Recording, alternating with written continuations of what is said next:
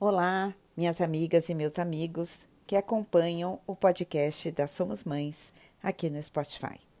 A Somos Mães está na sua terceira temporada e o tema dessa temporada é esperança e futuro. E não há nada mais cheio de esperança do que uma mulher grávida.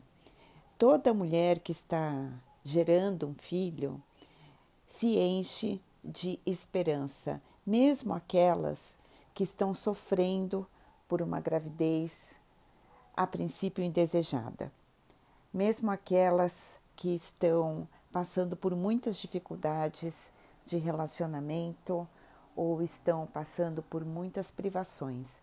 Mesmo essa mulher, no fundo do coração, ela acredita que aquela criança vai trazer em algum momento é, situações de felicidade ou um futuro melhor.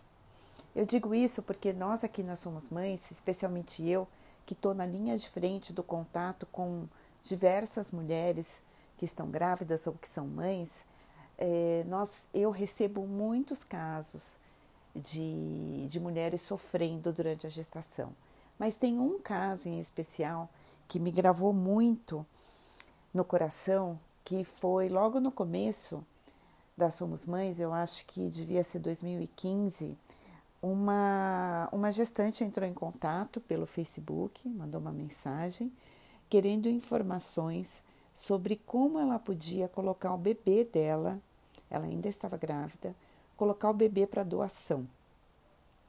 Na época, é, eu tinha uma agência e tinha uma equipe que fazia uma triagem aí das, das perguntas e aquelas dúvidas mais simples eram respondidas por essa equipe e as questões mais delicadas eram passadas para mim.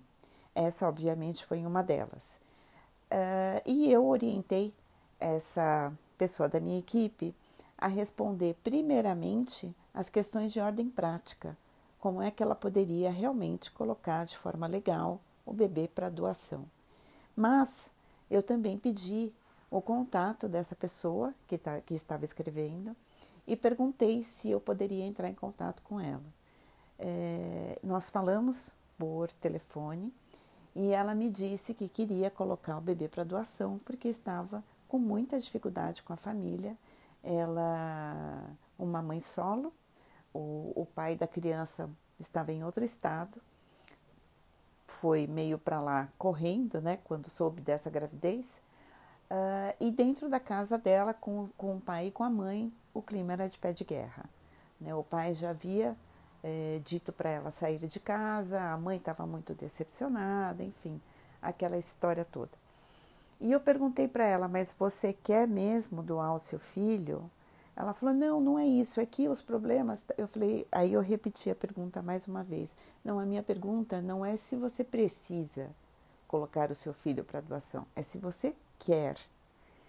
Então ela se emocionou, começou a chorar e disse que não, que ela não queria doar o filho, que ela gostaria muito de ter aquela criança, que ela já sentia o bebê mexendo dentro dela. Ela estava com seis meses de gestação mas ela não tinha condição alguma, não tinha emprego, vivia na casa dos pais e não tinha nenhuma informação.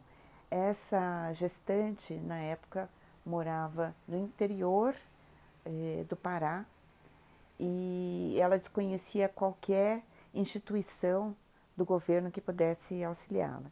Então eu entrei em contato com o serviço social da prefeitura local, lá da cidade dela, expliquei a situação e a assistente social pediu para que essa moça fosse até ela, que eles iriam orientar, eles tinham um programa para isso. Isso acontece muito, sabe, gente? É, nós brasileiros não conhecemos o que nós temos por direito, né? Nós não temos acesso, nós não temos informação, essa é, é, é a melhor frase, né? Sobre o que nós temos de direito. É, o nosso governo, é, a a parte de toda é, a corrupção que, que, que, nos cercam e, e violências de, de, diversas formas, é, tem alguns programas muito interessantes. Né? O SUS, especialmente, tem muitos programas interessantes voltados aí para gestação, para criança. É por falta de informação mesmo que as pessoas muitas vezes nem vão procurar.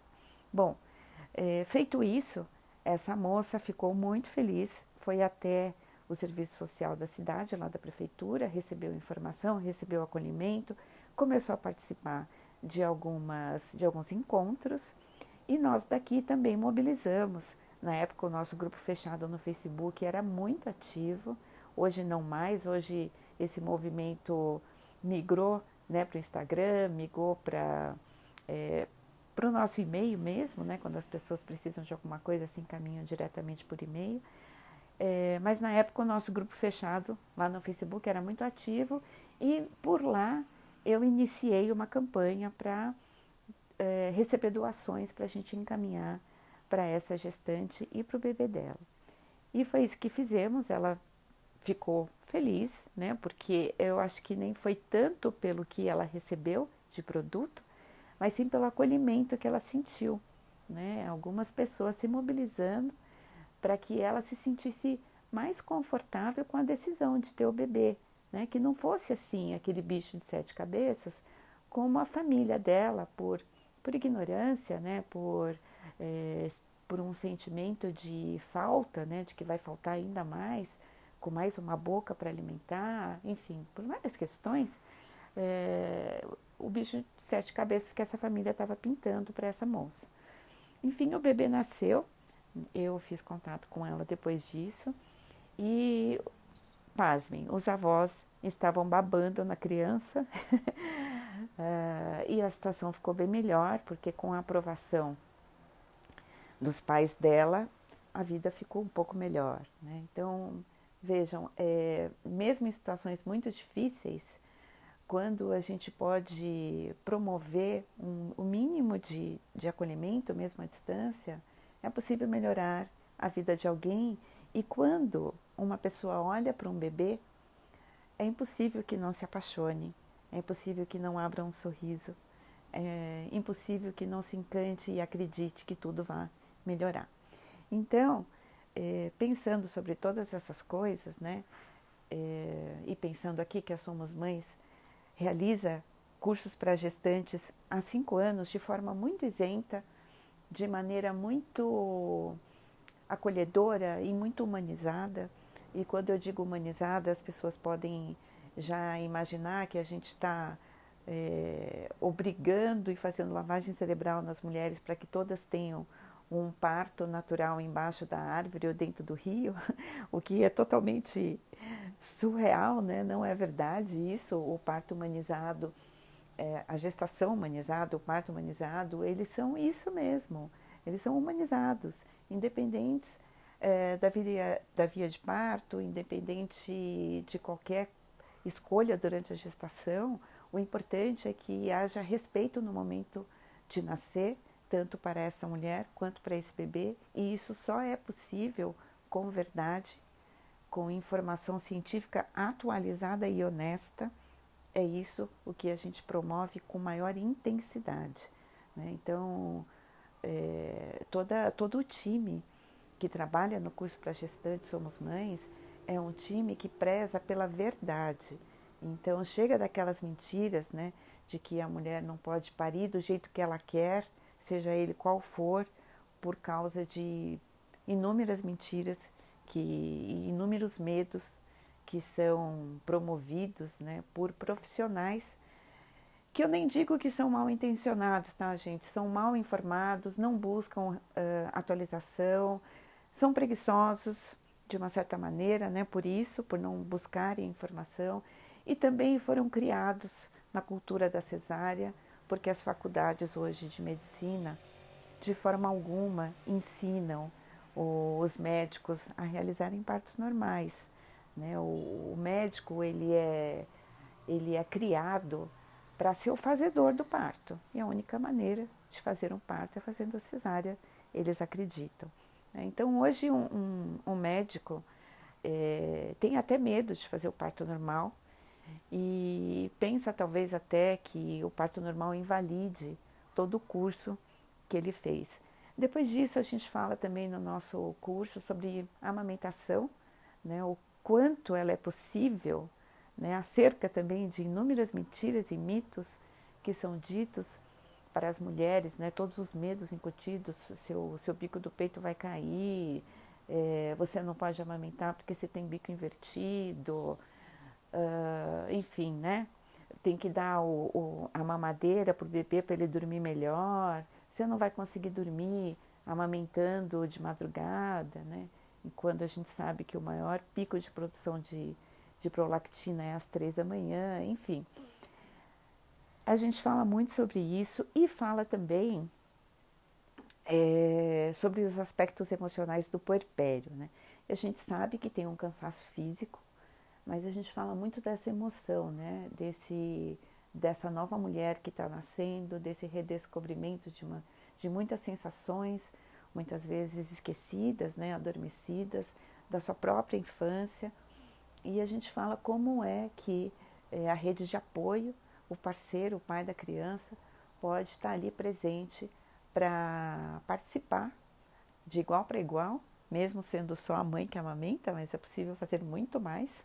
A, a amamentação é só uma parte né, do, desse crescimento do bebê. Uh, nós já abordamos diversos outros temas, mas por questões de tempo, nós nos concentramos nesse e também nos primeiros cuidados com o bebê. É, uma pediatra nos acompanha nos cursos falando desde do, do, do comportamento do pediatra na sala de parto até aí os primeiros três meses de vida do bebê em seus diversos aspectos, né? Vacinação, banho, visitas, é, roupa, berço, berço seguro, como é que é, é, e uma infinidade aí de, de outras questões e, e a gente tem bastante tempo para os pais conversarem com esses profissionais, tirarem suas dúvidas. Eles próprios acabam muitas vezes ficando amigos, criando grupos entre eles, né, para poder conversar depois que os bebês nascerem, já que a maioria ali está quase na mesma idade gestacional. Por que, que eu estou falando tudo isso? Né? Porque a partir de janeiro, a partir de 2023, a Somos Mães vai começar também a oferecer um novo trabalho, que é um workshop para essa mãe que vai voltar a trabalhar em breve. Como é que ela pode se organizar para isso? Né? Então, se ela quer continuar amamentando, é, como é que ela é, extrai esse leite, armazena, como é que ela orienta a pessoa que vai ficar com o bebê dela para oferecer esse leite para que não, não aconteça um desmame precoce. É, como é que essa mulher vai voltar? Né? Quais são as expectativas dela? Quais são os medos dela? Ela está se reconhecendo nesse trabalho ainda?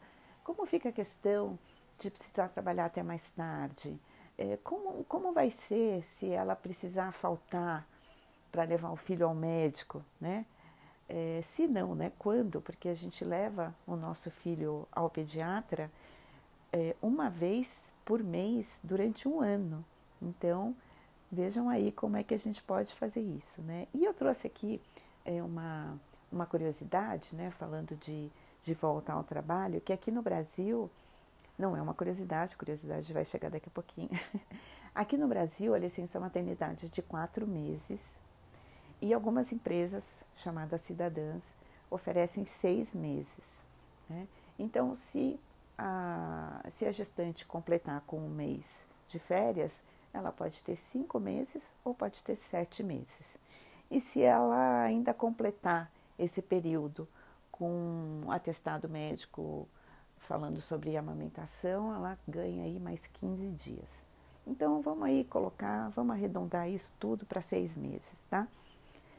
Aqui no Brasil, a licença paternidade é de cinco dias Algumas empresas cidadãs oferecem 20. As empresas cidadãs oferecem 20. E nós temos aqui, se não me engano, no Brasil, três empresas que oferecem seis meses para os homens também. Esse é um tema bem delicado, né? É, porque eu acompanho uma empresa de perto, é, uma empresa, inclusive, o, o diretor máximo precisou tirar essa licença de seis meses para dar o exemplo para os outros homens que não se sentiam confortáveis de ficar tanto tempo fora da empresa.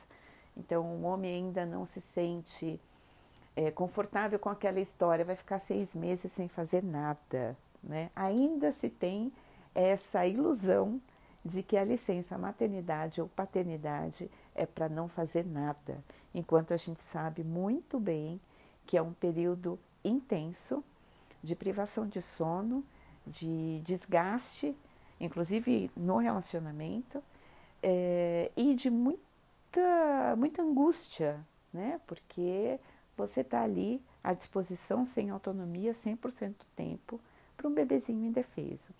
Então, é, na volta ao trabalho, esta mulher aqui no Brasil, ela tem dois períodos de 15 minutos para amamentar ou para extrair o leite. Mas para ela extrair o leite, ela precisa ter como armazenar. Ela precisa ter um lugar nesta empresa onde ela possa deixar o leite dela lá armazenado para quando chegar em casa oferecer para o bebê ou deixar para ser oferecido no dia seguinte. Se ela for amamentar, esse bebê precisa estar com ela. Aí complica um pouco mais, porque a gente não tem muitas empresas aqui no Brasil, são raríssimas as empresas que oferecem um espaço onde as mães levam seus bebês e esses bebês ficam lá sendo cuidados por profissionais.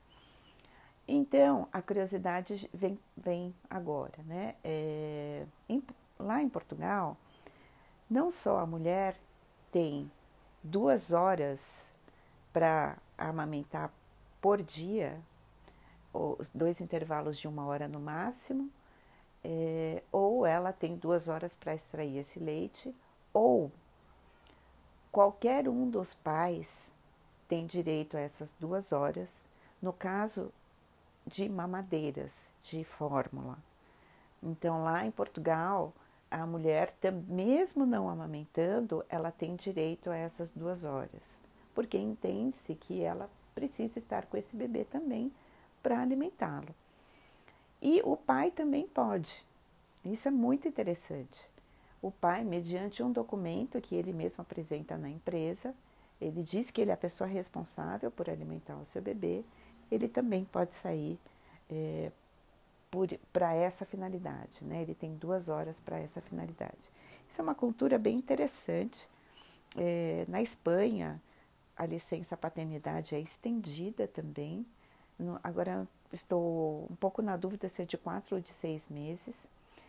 E na contrapartida disso tudo, a gente tem os Estados Unidos, cuja licença maternidade não é remunerada de forma alguma então, muitas mulheres não conseguem ficar fora do ambiente de trabalho por muito tempo. No começo desse ano, uma jovem eh, postou no TikTok eh, um, uma fala dela, ela chorava muito, dizendo que ela estava muito angustiada porque ela voltou a trabalhar depois de 12 dias que o bebê nasceu, um bebê prematuro. O bebê dela nasceu de 28 semanas, estava na UTI, e ela precisou voltar a trabalhar, porque não era remunerada e precisava fazer a conta ser paga, né? Então esse caso dela viralizou, muitas pessoas se mobilizaram lá na região dela para oferecer apoio financeiro, produtos, enfim. Né? Só para traçar um paralelo para vocês nas inúmeras diferenças que a gente tem é, de culturas diferentes, aqui nesse nosso planeta, né? Eh, a gente percebe que a, a Europa é um pouco mais humanizada nesse sentido, né? Algumas, algumas, alguns países oferecem um ano, dois anos, um ano para cada, um ano para a mãe, um ano para o pai, ou dois anos para a mãe, ou dois anos para o pai. Normalmente eles dividem, mas isso é uma coisa tão cultural que as pessoas ficam com vergonha de estarem usufruindo disso se acontecer no Brasil. Né? Precisamos que haja um processo aí, um processo para mudar essa mentalidade. Né? Tudo isso falando para vocês que, embora né, a gente se apaixone ao olhar para um bebê, a gente se emocione ao ver um sorriso de um bebê, uma foto, a gente se emociona com o nascimento de um filho, de um sobrinho, de um neto, é, enfim, né? É preciso muito mais do que uma emoção para a gente fazer com que esse sentimento é, melhore a humanidade, né? Então, mais do que essa emoção, a gente precisa trabalhar muito para conscientizar toda a população de que o respeito pelas futuras gerações começa o respeito pela gestante, né? É, começa assegurando a ela proteção, segurança, certeza de que ela vai ter como criar o seu filho bem, né? E esse pai também de estar presente, é, poder levar o seu filho para o pediatra sem se sentir julgado é, pelos companheiros de que ele está saindo no meio de expediente para levar o filho e cadê essa mãe que não está fazendo isso, né? Então, a Somos Mães vem trabalhando há sete anos com essa finalidade. Não, não foram sete anos fáceis, sete anos muito difíceis, porque trabalhar com informação e acolhimento é ir na contramão do que a gente percebe hoje na sociedade, que é uma sociedade que gosta de coisas muito fúteis, muito vazias, é, conteúdos sem, sem nenhuma finalidade a não ser deixar as pessoas cada vez mais alienadas. E eu reforço aqui que o bebê humano é o único bebê na natureza que, se for abandonado, ele morre. Né? Ele morre em pouquíssimo tempo. Então, realmente, a gente precisa cuidar de toda a rede que cuida. É, nosso trabalho é esse. Nós estamos, então, a partir de janeiro, realizando, promovendo esse workshop de volta ao trabalho, na intenção também de que as empresas enxerguem a necessidade de manter esta mãe no seu quadro de funcionários, que ela não seja demitida depois que retorne ao trabalho, sob nenhuma desculpa, até porque essa mulher volta com muita vontade de trabalhar, porque ela precisa sustentar o seu filho. Então a gente faz esse trabalho todo mas sempre visando política pública, mercado de trabalho, a sociedade, né? Porque só a família sozinha não consegue muitas vezes fazer o que ela precisa fazer para viver bem, né? E esse também é o tema do nosso projeto incentivado do Laço Abraço, que também a partir de fevereiro vai trazer aqui no nosso canal do Spotify diversas entrevistas das pessoas que passaram é, pelas nossas gravações e que estarão a partir do ano que vem, lá para maio mais ou menos, é, nas telas de cinema, no YouTube e nos outros, nos outros nossos canais digitais. Agradeço muito a sua atenção, espero que você se engaje aí com a nossa luta e que você seja uma pessoa determinante no seu ambiente que faça mudanças nessa maneira de olhar a família, na maneira de olhar uma gestante, na maneira de acolher uma mulher que trabalha fora ou que faz opção por trabalhar em casa. Fique conosco.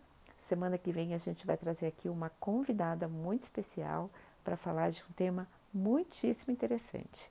Um beijo para vocês e até lá.